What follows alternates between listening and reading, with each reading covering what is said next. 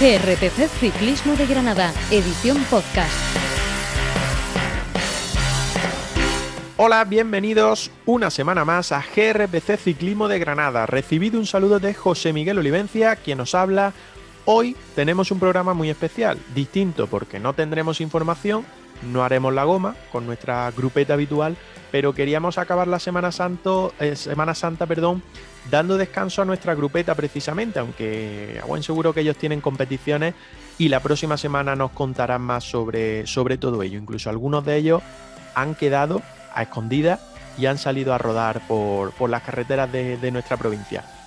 Y tratando de disfrutar al máximo en estos días festivos en familia y junto a los amigos de la bici. Eso sí, siempre de la forma que las normas de movilidad y sanitaria pues, nos permiten, eh, dadas las circunstancias que actualmente tenemos.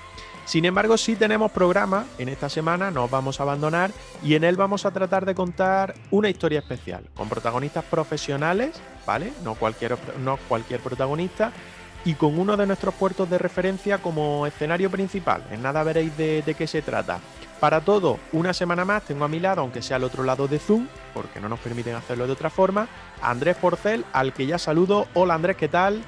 ¿Qué tal, Olivencia? Muy buenas. La verdad es que encantado de que podamos lanzar también este tipo de, contenido un poquito más diferente, cambiando la estructura habitual de, de GRPC Ciclismo de Granada, pero con la ilusión de, eh, sorprender a los oyentes y que se queden con, buen eh, gusto después de, un contenido, como decimos, eso, con un toque eh, que difiere del habitual.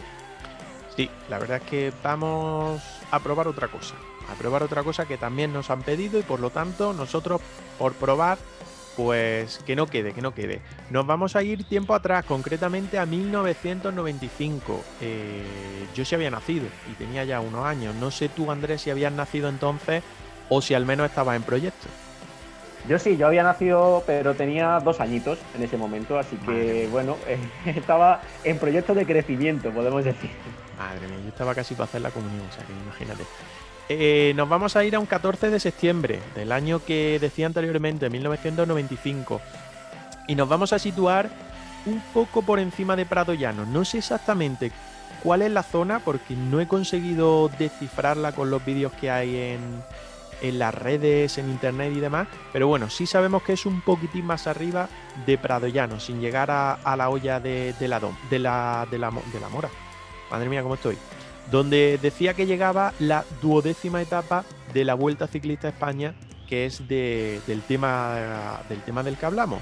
Y entonces había un claro dominio de un equipo que por entonces arrasaba y que estaba liderado por un ciclista francés, pero reconocido internacionalmente, Logan Jalabert. Ya iremos viendo de qué se trata esta historia. Andrés, ¿te apetece que nos montemos en la máquina del tiempo y recordemos esa historia? Sin duda que sí, además yo creo que el escenario es inmejorable. Eh, nos vamos a, ir a, una etapa tremenda, ahora daremos más detalles, en la que ocurrieron eh, cosas muy interesantes. Y esa es la, idea, descubrir algo que a lo mejor muchos oyentes conocen, pero otros no, sea como sea, eh, contar todos los detalles de, de aquella jornada. Venga, pues vamos a ello, un pequeño parón y comenzamos con nuestra historia del ciclismo internacional con Granada como protagonista, aquí en GRPC Ciclismo de Granada.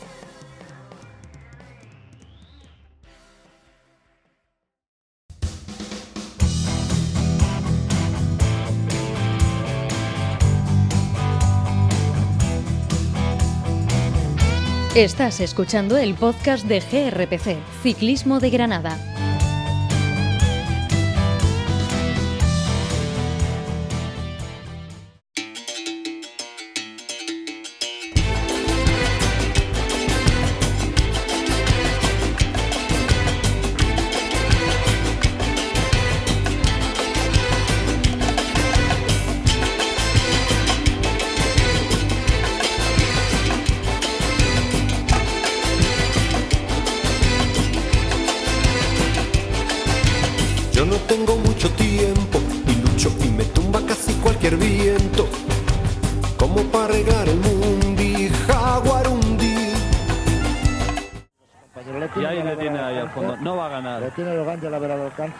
Sí, adelante, Pello. Muy cerca, muy cerca, muy cerca. El alemán de Loran Jalaber. Yo creo que son 20-30 segundos, muy cerquita, muy cerquita, lo está viendo. El ritmo, por supuesto, es muy cansino, muy rápido en Yalaber. Sí, lo estábamos viendo y contando nosotros también, porque estamos viendo allí al fondo de las imágenes a, a ver Yalaber que va muy fuerte. Sí, y, nos hemos confundido, era de la Santa quien iba tirando, aunque no ha salido la imagen. Brunner que iba a rueda y tercer lugar En este caso eh, es un terreno difícil siempre, pero esa última rampa realmente es dura y, bueno, pues se va a alcanzar ya a ver y va a ratificar de alguna forma pues la primera vuelta ciclista España que está haciendo. Es una pena para que ahora intenta pues en esa pancarta que por motivos publicitarios está situada unos metros antes de la línea de meta sacar todo lo que tiene dentro, pero ya la ver yo va a ganar, va a ganar porque tiene está encima de la meta y su explosividad le va a permitir, a no ser que le deje ganar al escapado. que lo deje, ¿eh? que no se sabe. sería un detallazo, o sea, sería increíble porque la generosidad la dependerá si le deja o no le deja ganar. No para de mirar hacia atrás para ver si vienen acercándose los hombres que son del pelotón. De momento, pues apenas 50 metros para el final. Le va a dejar ganar, le deja ganar. ¿eh? Sí, ¿eh? parece que le va a dejar ganar. Sí, sí, le va a dejar ganar. Parece que va a dejar ganar. Algo que indudablemente se merece otra vez el chapó. Ha llegado con él en el mismo tiempo que él, pero le ha dejado ganar. A continuación han llegado también eh, pues Johan Bruinel, Miquel Estefano de la Santa, Roberto eh, Pistore.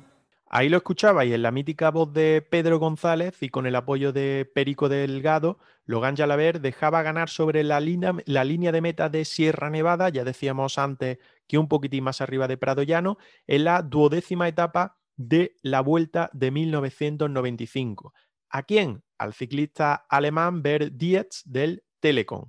¿Por qué razón un líder como Jalaber se privaba de ganar una etapa en una grande, siendo líder, además, en ese momento de la ronda por etapa, en su tercera semana, y dejaba ganar a otro ciclista cuando además lo cazaba en el último kilómetro de la etapa?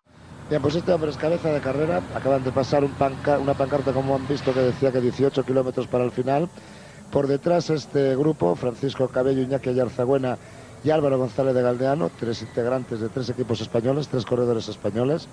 Y bueno, no tenemos eh, referencias exactas, pero vamos a ver eh, si pasan por ese lugar que nos indicaba antes eh, Carlos de Andrés. Ahí ya van más de seis minutos desde que pasó el hombre de cabeza por ese sitio. Mirko Waldi, Francisco Benítez y Bar Leisen son esos tres hombres que ven en imágenes aéreas desde el helicóptero y que ya han perdido seriamente contacto y el pelotón que se les está echando encima a los tres corredores que marchan por detrás. De un grupo en el que eh, se había atrevido a atacar en una jornada de más de 200 kilómetros que unía Marbella con Sierra Nevada, una distancia enorme, una jornada maratoniana en la que el ciclista alemán atacó en el kilómetro 47 de etapa y empezando la ascensión por Pinos Genil, eh, sumaba más de 10 minutos de ventaja con respecto a unos líderes, en concreto Yalaber, maillot amarillo entonces de la vuelta, que le alcanzaría en el último kilómetro para llegar a Pradoyano, donde estaba el final de esa, de esa etapa. La situación de la vuelta por entonces, Yalaber y su equipo, la 11, controlaba una prueba de tres semanas con mano de hierro, el ciclista francés sumaba tres victorias de etapa hasta entonces, además de cinco minutos y 18 segundos de ventaja sobre Abraham Olano, segundo en la general, y 6 minutos 36 y 6.48 sobre sus propios compañeros de equipo Johan Brunel y Melchor Mauri, respectivamente. Eran los cuatro primeros, o lo que es lo mismo, una lucha 11 contra Olano. Eh, también va a ser neutralizado pues, dentro de poco por la cabeza del grupo. Por lo tanto, ya la situación está bastante más clara, por lo menos para contarla que es eh, la primera posición de Bert Dietz con el que está y nos pide paso Carlos de Andrés. Adelante. Dietz que está pasando ahora por un eh, tramo muy cortito, unos 200-300 metros con un poquitín eh, de bajada. Pevenage que le ha avisado con tiempo de que le venía este pequeño descansillo, pero ahora está a unos 150 metros de comenzar una rampa bastante, bastante dura y quizá ahí podremos comprobar un poco cómo siguen sus fuerzas a partir de este momento que poco a poco va empezando. Había bajado muchos dientes para aprovechar esa zona lógicamente, pero ya rápidamente está subiendo algunos piñones para ir poco a poco pues eh, continuando la subida hacia Sierra Nevada. Y ahí está Jesús Montoya. Mientras el ciclista alemán luchaba en solitario por alcanzar la meta bajo una jornada de calor en el mes de septiembre, aquí en Granada, a buen seguro que salir a nivel del mar y acabar por encima de los 2.000 metros eh, ni se lo creía al salir por la mañana desde, desde Marbella, desde prácticamente la arena de la playa en la provincia de Málaga. Pero menos aún que se tiraría más de 140 kilómetros en solitario, escapado, y que acabaría ganando por la voluntad del, líder de la carrera, de, de quien prefirió ver vencer merecidamente al protagonista de la jornada, quien protagonizó esa escapada prácticamente desde el comienzo de la jornada, que sumar más ventajas en la general con respecto a su gran rival por el maillot amarillo, Abraham Olano. A 100 metros de la meta y en este caso, bueno, por la generosidad de Yalaber, de gentil 100%, pues porque se ha visto bien claro de que, de que la ha dejado ganar, o sea, no ha querido ni meter ni un segundo. Esa es una decisión que toma un corredor. El corredor y, demuestra la generosidad, o sea, el, el cómo es él. O sea, yo siempre he dicho de Calaver que es un corredor muy, muy españolizado y con un carácter también fuera de lo normal. Con mucha visión, es un caballero y lo ha demostrado hoy con, una, con un gesto que hacía dudar y en cambio pues ha hecho lo, más difícil, dejarle ganar. Se ha, se ha, hablado mucho de lo que se parece en la forma de correr. Bueno, ahora durante esta vuelta se ha estado diciendo de que ver con respecto a Benalinol, pero hoy se ha parecido muchísimo más, a, hoy se ha parecido muchísimo más a, Miguel Indurain, ¿no? que es generoso en circunstancias que probablemente habría hecho lo mismo, ¿no? Sí, bueno, no sé, la verdad es que ahí cuando ha arrancado ya es muy difícil saber qué postura hubiese tomado Miguel Indurain, porque Miguel Indurain, como a todos, les gusta ganar. De que Logan Yalavera haya ganado tres etapas, pues ha sido la que más ha bueno, ganado etapa y además, sobre todo, ir de líder, es la que ha propiciado esa generosidad. Yo creo que no es digno, o sea, no es digno, es digno de hablar la generosidad de, Miguel Indurain, pero en este caso, cuando estás ahí encima de la bicicleta, tú lo que menos te acuerdas de generosidad y de favores ni de nada. Tú vas a la carrera y ya está. Simplemente ese flash ¿no? que, que tienes de reconocimiento a, este ¿Fue una idea propia de Yalaber el dejar ganar a un rival eh, o algo pensado realmente desde el coche del equipo? Las palabras de Manolo Sainz desde el coche a los compañeros de televisión española decían lo siguiente.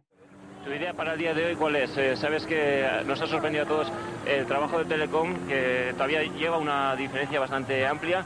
¿Qué idea tienes de, cara a la meta? No, si podemos más seguir manteniendo este ritmo, a nosotros no nos preocupa en absoluto la gente que va por delante. Yo creo que estamos poniendo un ritmo bastante cómodo para la gente que va ahí y mientras que no nos ataquen, ese es un ritmo bueno para nosotros. Muchas gracias. Ya sabéis que en principio, según dice Manuel Saiz, director de la ONCE, no tiene intención de atacar, sino mantener este ritmo que, bueno, para los que han podido soportarlo, es relativamente cómodo, pero que no tiene intención de, echar abajo la escapada del corredor alemán del Telecom. Es una ventaja, ha sido una ventaja para Manuel Saiz para la ONCE tener el equipo tan fenomenal que tiene y tener relevos para Alex Zule, porque si no... Pues mientras el pelotón trabaja solo centrado en controlar la carrera para que nadie, sobre todo Lano, se atreviera a saltar en busca de recortar tiempo en la general, el bueno de Diez seguía luchando por conseguir el sueño de alcanzar la meta, aunque su tiempo cada metro de ascensión se reducía, era menor. Y, bueno, pues no se preocupa la tranquilidad siempre de que bueno que se vaya y él a su ritmo le consigue enlazar. Y aquí este corredor pues ahí sumando sumando fatiga y, sumando pues no sabemos si posibilidades para la victoria o para que al final sea absorbido porque se le ve ahora un poquito más cansino. A esta altura ya más o menos es donde los corredores están unos 2.000 metros de altitud y bueno pues queda poquito para meta y, yo creo que ya aquí el ritmo se le está haciendo más duro y más pesado. Tenemos puesto un cronómetro 5 kilómetros del final y aquí ahora ponemos también en marcha 4 kilómetros de la conclusión para seguir sabiendo kilómetro a kilómetro cómo está la situación de la carrera, con Verdi en cabeza y con la cabeza del grupo a punto de pasar por la pancarta de 5 kilómetros. Carlos de Andrés, adelante. Y ahora sí que de nuevo yo eh, tengo la sensación de que sí que está pasando por un bajón, está cabeceando mucho, ya mueve mucho los riñones, ya no solo pedalea con las piernas, digamos, sino que ya con las orejas, todo el cuerpo, todo el cuerpo apoyándose con mucha fuerza sobre, sobre el manillar y ya sobre todo los riñones, como digo, los va moviendo muchísimo. Así que de aquí hasta el final se le va a hacer ya muy largo y muy duro al corredor del eh, equipo de Lecón, que recordemos lleva escapado desde el kilómetro 47.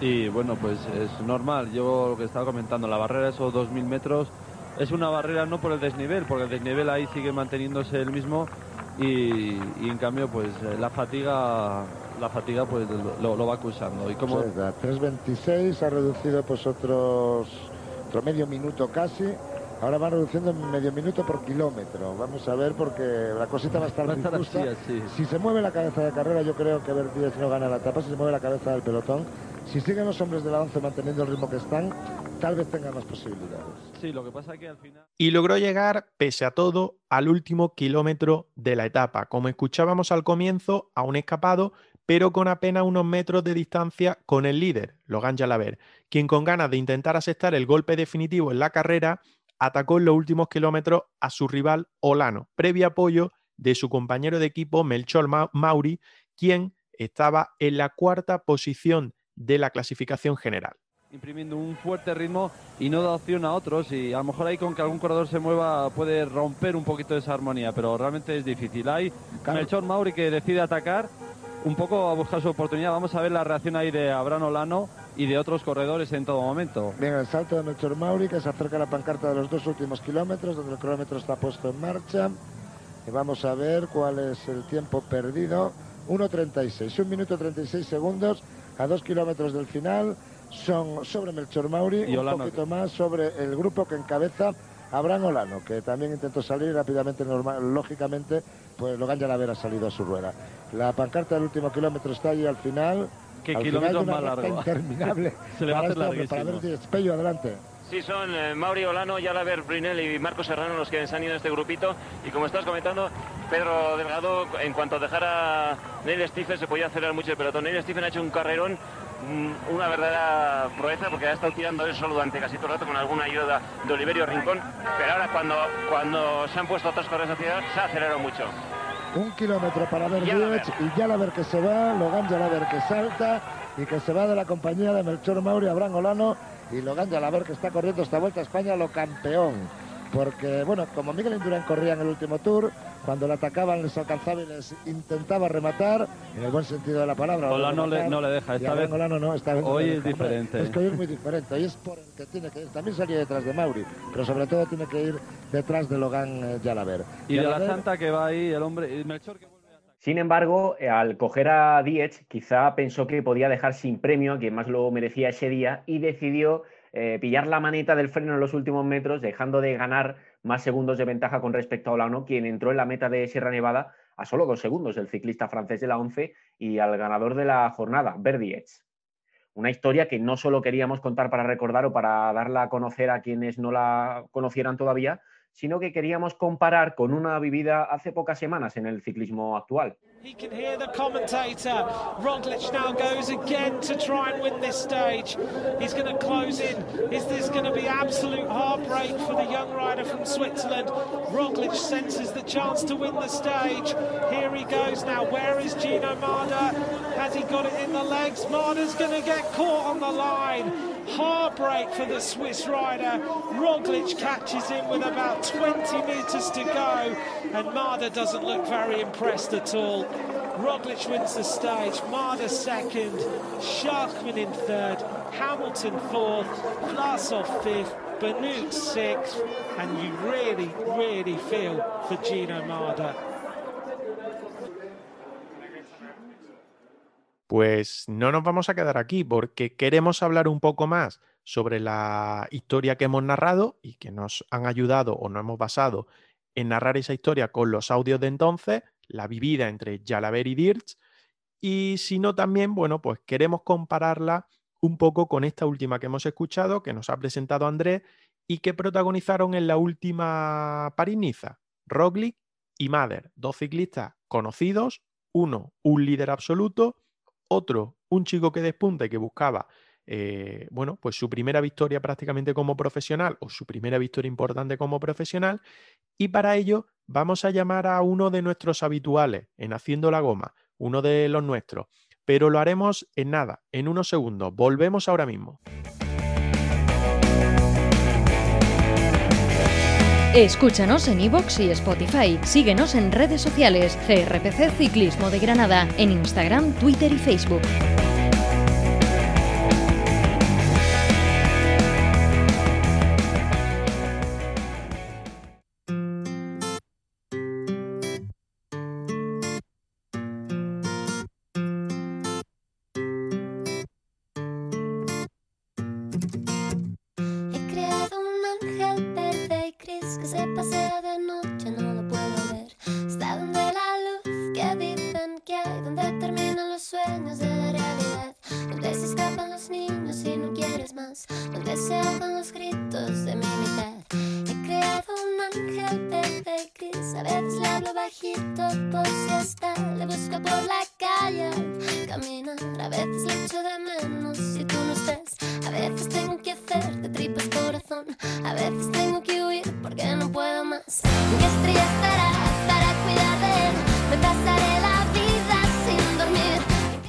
Decíamos antes de este parón que queríamos hablar un poco sobre qué ocurrió en aquella jornada. Y para ello, pues ya lo decía antes, hemos llamado, hemos echado el zoom, por así decirlo, no hemos echado el teléfono, pero sí hemos echado el zoom al norte, al País Vasco, a Eibar, y ahí tenemos a, a Roca, a nuestro Alfonso Roca. Hola Alfonso, ¿qué tal? Hola, buenas tardes. Bien, aquí encantado de que contéis conmigo para, para esta charlita. Aunque a, a, mí no me toque descanso de grupeta, que espero no sufrir en la próxima semana cuando venga mi compañero descansadito y yo venga aquí de, de dar relevos con vosotros, ¿sí? Tú piernas en alto, que creo que además que hoy, el día que estamos grabando, precisamente también las la debes de tener. Ya nos contarás la, la próxima semana. Oye, sí, sí. No, no, te voy a preguntar ni siquiera si tú habías nacido entonces, porque no habías nacido. Está claro. Pero. estaba todavía. Oye, que no sé si conocías la historia primero. No la conocía, no, pero la he investigado. ¿Y qué, qué te ha sorprendido más? Eh, me ha sorprendido bastante, sin duda, el, el detalle de, de ¿no? De, de tener ese, ese, gesto con el alemán, de, de, dejarle ganar después de tantos kilómetros de, fuga y de subida en Sierra Nevada. Eh, Andrés, ¿a ti qué más te ha llamado la atención? Porque hay distintas cosas, aparte del gesto que lógicamente es lo que más llama la atención, pero ¿con, qué te quedas más de esta etapa o de esta historia que hemos narrado aquí entre los dos? Pues eh, me llama la atención un poco lo que, lo que habéis venido comentando en general, pero, pero también el hecho de que, de que Yalaber, en una estructura que, que estaba dominando con, con, tanta mano de hierro la, la, Vuelta a España, bueno, tuviera ese, ese momento en el que, en el que decidió mmm, eh, no poner en riesgo su carrera, ¿no? Pero su carrera, su, Vuelta a España me refiero en este caso, eh, pero, pero sí eh, evitar el ganar más segundos quizá todavía sobre su, sus rivales por, por dejar pasar a, a Diez en en meta después de que el alemán se pegara esa fuga, ¿no? En una etapa de unas dimensiones que, que, bueno, ahora parecen más lejanas, yo creo que luego también hablaremos un poquito más en detalle de eso y que, y que encima tenía un final tan característico en una zona que es, es, como decías, hasta casi difícil de identificar, ¿no? Porque sí, sí. no es exactamente Prado Llano. Sí, sí, eh, ya, ya decía, sí. A quien pueda, bueno, el vídeo está en YouTube, hay distintas opciones para verlo, toda en la misma realización, lógicamente, hablamos de 1995, de televisión española, pero si os ponéis eh, el vídeo, como decía, y los cuando quedan dos kilómetros aproximadamente, tanto del escapado como del pelotón, sobre todo creo que hay una imagen del pelotón, que es justo esa curva cuando se llega por la carretera nacional normal a Sierra Nevada, donde ya se ve de fondo eh, Prado Llano. Esa curva izquierda, que puedes ir hacia las urbanizaciones o hacia el CAR de Sierra Nevada, es la curva que coge eh, la carrera y por lo tanto ahí quedan aproximadamente unos dos kilómetros, dos kilómetros y algo. Y todavía no, ha, eso es lo, que, es lo que resta para llegar a meta. Por lo tanto, creo que no llegarían a la olla de la mora, como decía anteriormente o en la introducción, pero casi, casi van a estar ahí. Yo creo que un poquito por encima de, de lo que hoy en día son la, toda la zona de urbanizaciones, por debajo del CAR y demás, que entonces imagino pues, que prácticamente no existiría no existiría nada o existiría muy, muy poco. Retomando el tema un poco, eh, Roca, no sé, porque fíjate la situación, la contábamos antes, eh, eran más de cinco minutos, lo que Yalaber sacaba entonces al segundo clasificado, Abraham Olano, que estaba en el Mapei, que bueno, pues estaba creciendo muchísimo eh, en el mundo del ciclismo, ya era muy reconocido en el mundo del ciclismo, buscaba ganar su vuelta a España, que finalmente no consiguió, se la llevó, se la quitó Yalaber, pero Yalaber dejó de aumentar esa ventaja porque atacó eh, a falta de unos dos kilómetros y algo, tres kilómetros, atacó, se marchó de Olano y dejó de ganar ventaja por dejar ganar a este ciclista, aún prácticamente un desconocido. ¿En qué ha cambiado tanto el ciclismo para que hoy día no, no veamos ese tipo de cosas? Hombre, mm, yo creo que cambiar al final, bueno, sí que tenemos etapas más cortas, se ha comentado que esa etapa de aquel día tenía unas 240 kilómetros y final en Sierra Nevada.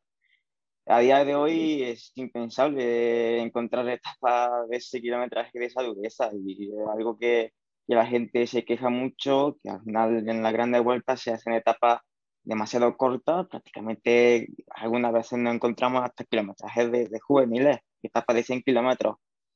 De esa manera es complicado poder sacarse tanto tiempo como se sacaba entonces. Prima más, por tanto, que es otra pregunta que quería lanzaros, Andrés, el espectáculo por encima de, de, esa dureza y esa superación que a fin de cuentas, pues en los años 90 es lo que, lo que más primaba en el ciclismo, ¿no?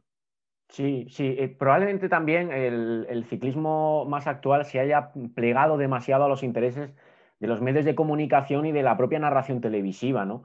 Que para poder completar etapas de principio a fin, eh, prácticamente, no, no, voy a decir que exige, pero, pero más o menos a, al, estilo de narración audiovisual se adapta mejor una etapa corta, explosiva, en la que se puede vender que va a haber mucho espectáculo, aunque luego a lo mejor no siempre lo haya, ¿no? Y estas etapas del, del ciclismo de toda la vida, estas super etapas con kilometrajes descomunales y eh, muchos puertos de por medio o un final a una altitud muy elevada, como es el caso de esta Marbella Sierra Nevada, eh, se están perdiendo.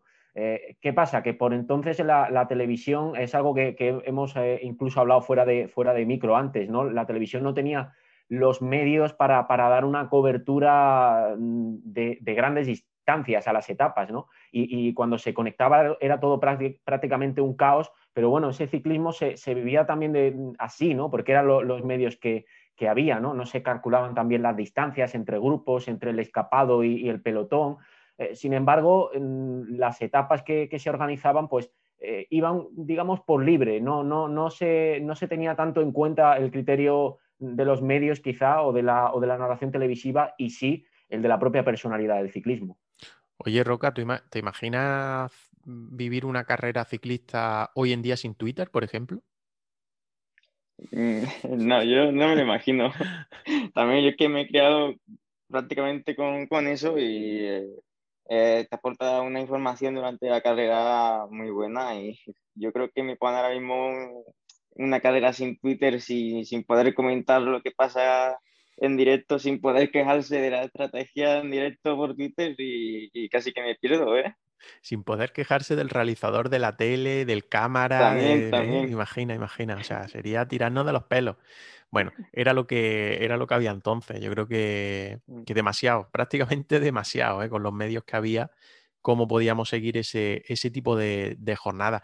Eh, Sí, un... Olivencia, muy rápidamente, si el, el ciclismo sigue siendo mm, seguro o casi seguro uno de los deportes más difíciles de retransmitir en directo, a pesar Sí. de que los medios actuales eh, satelitales, los helicópteros con cámaras digitales, etcétera, han facilitado mucho las cosas, pero sigue siendo uno de esos deportes en los que la incertidumbre audiovisual puede llegar en cualquier momento, ¿no? Por entonces era a diario, por entonces en una etapa como esta, eh, lo comentábamos, ¿no? Se conecta y no sabes prácticamente lo que está pasando, te tienen que situar los, los compañeros, los narradores, te tienen, tienen que hacer un gran esfuerzo para situar a los espectadores.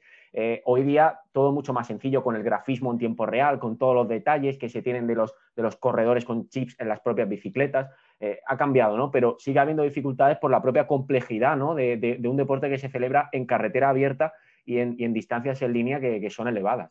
Yo creo que ahora mismo la única dificultad, a ver, entre comillas, ¿eh? que, es bastante complicado y si no que cualquiera se ponga delante de un micro a hacer una narración, pero la mayor dificultad que tienen ahora mismo eh, la gente, empezando porque ninguno está en carrera, todos están en estudio prácticamente, que eso ya conlleva un mayor esfuerzo de, situar la carrera para, si tú no estás eh, donde lo debes de contar, pues eh, prácticamente lo estás contando desde el mismo sitio, desde un sofá, una oficina o desde casa ahora con el tema de, del teletrabajo. Pero lo que quería decir, no me lío, eh, la mayor dificultad ahora mismo es cuando hay un salto de alguien del pelotón, cuando el pelotón va muy grande, saber identificar al ciclista, aunque a los cinco segundos lo vas a tener identificado por parte de, de, la realización. Pero creo que ahora mismo es casi, casi la mayor complejidad, a no ser que la retransmisión no vaya con la normalidad que debería de ir, como ha pasado en algún momento, y precisamente por ello, porque quien narra la carrera en sí no está in situ y por lo tanto cuenta con la información, prácticamente la misma información que nos puede llegar a nosotros en, en ese momento. Decía como curiosidad, que no lo sé porque no lo he buscado, pero em, ¿cuánto desnivel acumulado en esa etapa de, de 238 kilómetros, creo recordar que era, desde Marbella hasta, digamos, Car de Sierra Nevada aproximadamente? ¿Qué desnivel acumulado podía tener esa etapa? O sea, si ya de por sí subían a casi 2.500 de altitud, más el acumulado que llevaran de antes, que viniendo de Marbella, pues no sé exactamente por dónde, pero o bien boquete de zafarraya o bien cabra, es que no lo sé por dónde harían la jornada, pero no me quiero imaginar, pero cerca de los 5.000 metros, superando los 5.000 metros positivos, seguramente terminaron esa, esa jornada, ¿no? Seguro, además hay que tener en cuenta que se parte de, una ciudad costera a cero metros y que se llega a una de las carreteras, eh, bueno, en ese punto no, pero a la carretera más alta de Europa, en este caso a, 2.500 metros aproximadamente, eso ya son 2.500 limpios, pero evidentemente a eso hay que añadir todos los pasos de montaña que se hicieran entre medias y toda la, toda la aproximación con sus eh, subidas y bajadas de, nivel y de altitud. Entonces el desnivel tuvo que ser tremendo y la propia concepción de la etapa sin duda de, jornada reina. Tú, Roca, descartas cualquier etapa de este tipo, ¿no? Eh, ¿En qué sentido? En el eh, sentido de, verla en una grande, en algún momento actual. Sí, sí, sí. Sí, sin duda. Unos 140 kilómetros con tanto desnivel, ya no por el desnivel, sino por el kilometraje. Es que ahora mismo no, no veo a un tour, a una vuelta a España haciendo etapa así. No, descartada a día de hoy completamente, sí. Bueno, pues yo imagino que también, la verdad, porque como decíamos antes, ha variado hacia, hacia otro lado. Fíjate, Roca, que no quería olvidarme de algunos nombres que estaban también en esa vuelta, que en la clasificación general no estaban muy lejos de los Jalaber, Olano, eh, Mauri, Bruinel, que, estaba tercero, estaba en podio en ese momento. Fíjate qué nombre, Pantanio Zule, o sea, eh, nombres muy importantes de entonces y que en esa etapa es que no aparecieron. De hecho, Pantani se quedó a falta de unos 3-4 kilómetros, no resistió el ritmo de, la 11.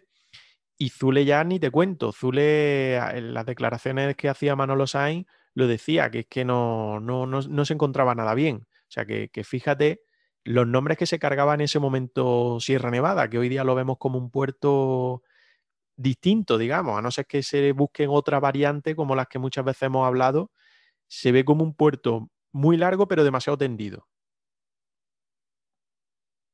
Sí, la verdad que al final un puerto como Sierra Nevada y más con, con, todo lo que trae ya de antes hace mucho daño. Y también la última vez que, que la Vuelta a España subió a Sierra Nevada con victoria de, Miguel Ángel López en aquella última Vuelta a España de contador, si no me equivoco.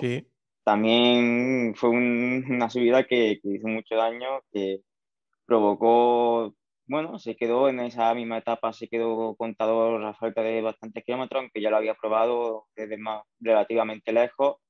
Y al final es un Puerto Sierra Nevada que, que, te da mucho juego, tanto por la general como por todas las variantes que tiene, Duque, Azayana, Purche, eh, lo que tenemos en, en Granada con, con, la sierra es, es algo único.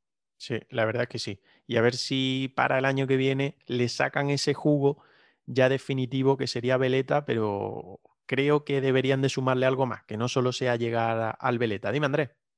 Sí que eh, curiosamente también ese día, y gracias a, toda la historia que, hemos contado, eh, lo subrayábamos, ¿no? Diez consigue la que, consiguió la que posiblemente fue la, victoria más importante de, su carrera. Eh, hablabais de, introducías Olivencia algunos nombres míticos en esa, en esa vuelta. yo repasando los detalles de, aquella etapa, me llama también la atención la presencia de, Richard Virenque, el mítico escalador francés eh, tantas veces eh, rey de la montaña, mayor de lunares en el Tour de Francia, que estaba corriendo con una escuadra con la que pasó muchos años, el Lotus Festina. Eh, me llama la atención sobre todo porque ese ciclista, yo sí le recuerdo, ¿no? Cuando yo empecé a ver el ciclismo, sí le recuerdo correr en el Tour y a mí siempre me, gustaba, ¿no? Me gustaba verle, verle subir, ¿no? Como subía como un escalador puro que era. Eh, en esa etapa hizo, hizo puesto 13, pero, pero creo que en la, en la, general sí que estuvo entre los 5 o 10 mejores eh, de esa Vuelta Ciclista a España. Sí, un ciclista bastante impetuoso que siempre, pues la verdad es que en la lucha, ataque, entrega y demás era lo que más destacaba y además estaba en su año, creo recordar, pues más exitoso, por así decirlo. Hasta ese fatídico 98, que fue un poco el que terminó por, por acabar su, su, historia. Pero eso, 95, 94, 96 fueron sus años más, más gloriosos y más espléndidos. Antes de ir acabando y de ir recogiendo los trastos, que esta semana vamos un poco más cortos de tiempo, porque como decía en la introducción, pues nos hemos tomado, hemos dado libertad en esta Semana Santa para no, para no agobiar mucho. Queríamos comparar esta historia con la vivida recientemente en París-Niza entre Roglic y Mader. Roca, tú que eres nuestro experto, que te lo ves todo y que lo analizas todo, ¿ves similitudes entre las dos historias, Jalaber y Diaz, y Roglic y Mader, aunque tengan un final distinto? Sí, sí, sin duda. Son dos historias muy, muy parecidas. Desafortunadamente para Gino Mader no en el final, que ahí es donde todo, todo cambió, pero... No, ni para Roglic tampoco el final de la ronda. ¿eh? Eso también.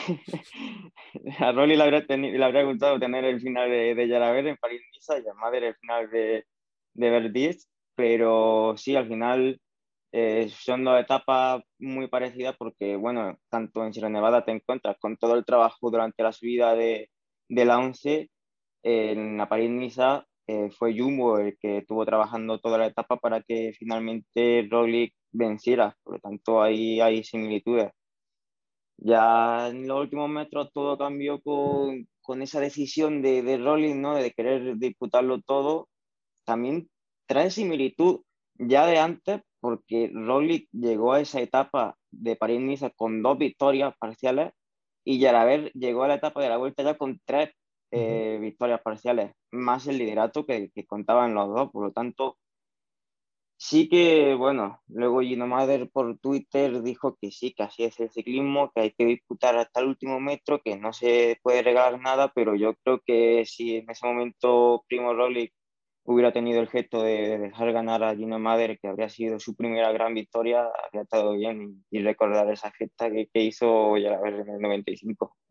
Oye, te lo preguntaba antes, sobre en qué ha cambiado el ciclismo, en qué han cambiado los líderes de las grandes rondas, comparando a Jalaber y Roglic, por poner dos ejemplos, para que los de ahora no dejen nada al aire y lo quieran todo, tengan esa, ese sentimiento de, de, necesitarse ver siempre en lo más alto. No creo que, que, haya habido mucho cambio. Yo creo que tanto en aquella época como ahora, los ciclistas y los líderes lo querían todo. Otra cosa ya que, bueno, ya a ver en aquel momento se decidiera por dejar la victoria. También Alberto Contador en el Giro de 2012, en una de las de la etapas en alto, dejó ganar la etapa a Pablo Tiralongo. Cuando él venía vestido de rosa, lo alcanzó y no le pasó, le dejó ganar porque fue compañero suyo, le había ayudado mucho y tuvo también ese efecto, pero no creo yo que, que los líderes hayan cambiado mucho desde, desde, entonces hasta ahora. Siempre hay que, que tener en la mente de, de, querer ganarlo todo y, y así sigue siendo. Andrés, ¿cómo lo ves tú? ¿En qué ha cambiado o, o si ves que ha podido cambiar en algo? Pues fíjate, yo no me atrevería a afirmarlo al 100%, porque evidentemente en aquel ciclismo eh, del que estamos recordando hoy con la máquina del tiempo, eh, ya había, ya eran todos los equipos, evidentemente, marcas comerciales con patrocinadores, eh, pero probablemente en el ciclismo de hoy esos sponsors presionan todavía más ¿no? para que mm, la marca y la imagen esté, esté, presente en las victorias y eso lleve a muchos corredores hoy día a no perdonar una. Y luego, por otro lado, creo que efectivamente el ciclismo actual está también muy, muy presionado por los puntos y por las clasificaciones SUFI. Los equipos eh, World Tour necesitan eh, sumar bastante siempre en, en, prácticamente cada carrera a la que compiten, los, los pro continentales también o los pro team también. Y eso, eso lleva a que, a que veamos escenarios eh, más diferentes en ese sentido, ¿no? Aunque este ciclismo que estamos recordando hoy también era ultra competitivo, ¿no? Pero en este caso, quizá esos dos factores sí que, sí que alteren un poco la balanza en la actualidad. Bueno, pues creo que bajo mi punto de vista sí que ha cambiado en algo, puedo estar más cercano a lo que, a lo que comenta Andrés, pero también es que, mm, no sé, eh, nacen, por así decirlo, tan profesionales los ciclistas que a veces también se pierde un poco el sentido de lo que siempre ha sido el ciclismo, ¿no? Ese compañerismo y ese reconocimiento. Pero bueno, son opiniones. Yo, al menos, crecí con el ciclismo que hoy hemos contado, o, o el más cercano, por lo menos por mi generación, pero yo particularmente esta historia no la conocía. Fíjate que ya veía ciclismo entonces, aunque era pequeñito, y por lo tanto hay que agradecer a quien me recordó esta historia para recordarla en el, en el podcast que, que, hacemos, que hacemos hoy y que podéis escuchar en nuestro en nuestro y en nuestro Spotify. Y es Fernando Sánchez, al que desde aquí le mandamos un saludo, no hemos contado hoy con él, le hemos dado descanso, pero fue, que, fue quien me recordó esta historia para que, para que la contáramos y la analizáramos como lo hemos hecho pues, entre los tres que estamos hoy aquí, que no son otros que Roca, Andrés y quien os habla. Y poco más, que no queremos alargar esto mucho más, que queríamos dejar un programa especial, por así decirlo, como ya hicimos en Navidad, aunque distinto a lo que hemos hecho hasta ahora, para ir probando cosas, que nos dejéis vuestros comentarios para ver qué os ha parecido, para ver qué os ha parecido la historia, si la conocíais, si no la conocíais, qué os parece a vosotros ese gesto de Yalaber y en qué le diferencia con los últimos gestos que hemos visto en otros ciclistas, como el caso de Roglic que aquí hemos comentado, y que no me enrollo más. Roca, que sigas con las piernas en alto, que creo que en este fin de te toca alguna carrera más, ¿no? Sí, hoy he tenido carrera y esto no, no acaba aquí esta semana, que el domingo toca, toca más. Eso es bueno, eso es bueno y que vaya ganando en confianza, que cada vez se te ve, se te ve mejor y se te nota mejor. Eso es. Bueno, poquito, poquito a poco hay que ir mejorando. Nos cuentas la semana que viene en nuestra sección habitual de Haciendo la Goma. ¿Qué tal te ha ido por allí, por el País Vasco y en esas pruebas que, que has podido correr? Un saludo y hasta la semana que viene. Hasta pronto. Andrés, lo dicho, que volvemos la semana que viene, que ya recuperaremos otra vez el bloque de información, que recuperaremos también nuestra entrevista, esperemos, a ver a quién le damos un toque por Zoom para que echarle con nosotros. Tenemos algunas ideas por ahí ya eh, purulando, intentando hablar con los protagonistas para, para cerrarla. Y que haremos la goma una semana más. Ojo, que tenemos por ahí el tema de Flandes, que ya está decidido. No vamos a decir aquí nada, ya lo hablaremos la próxima semana y le daremos la enhorabuena a ese ganador, que ya lo, lo sabe y lo conoce, vamos. Exacto, ya tenemos premiado, pero nos guardamos eh, todos los detalles para nuestro formato habitual en el próximo podcast. Después de romper un poquito la estructura con la mejor de las intenciones en esta Semana Santa, volveremos de nuevo a lo que es la estructura habitual, convencional, en este caso siempre con novedades, con más información y las mejores voces del ciclismo de Granada. Ea, pues listo, que cerramos este programita especial que hemos hecho y que nos escuchamos la semana que viene con nuestro formato habitual de GRPC Ciclismo de Granada. Chao, chao.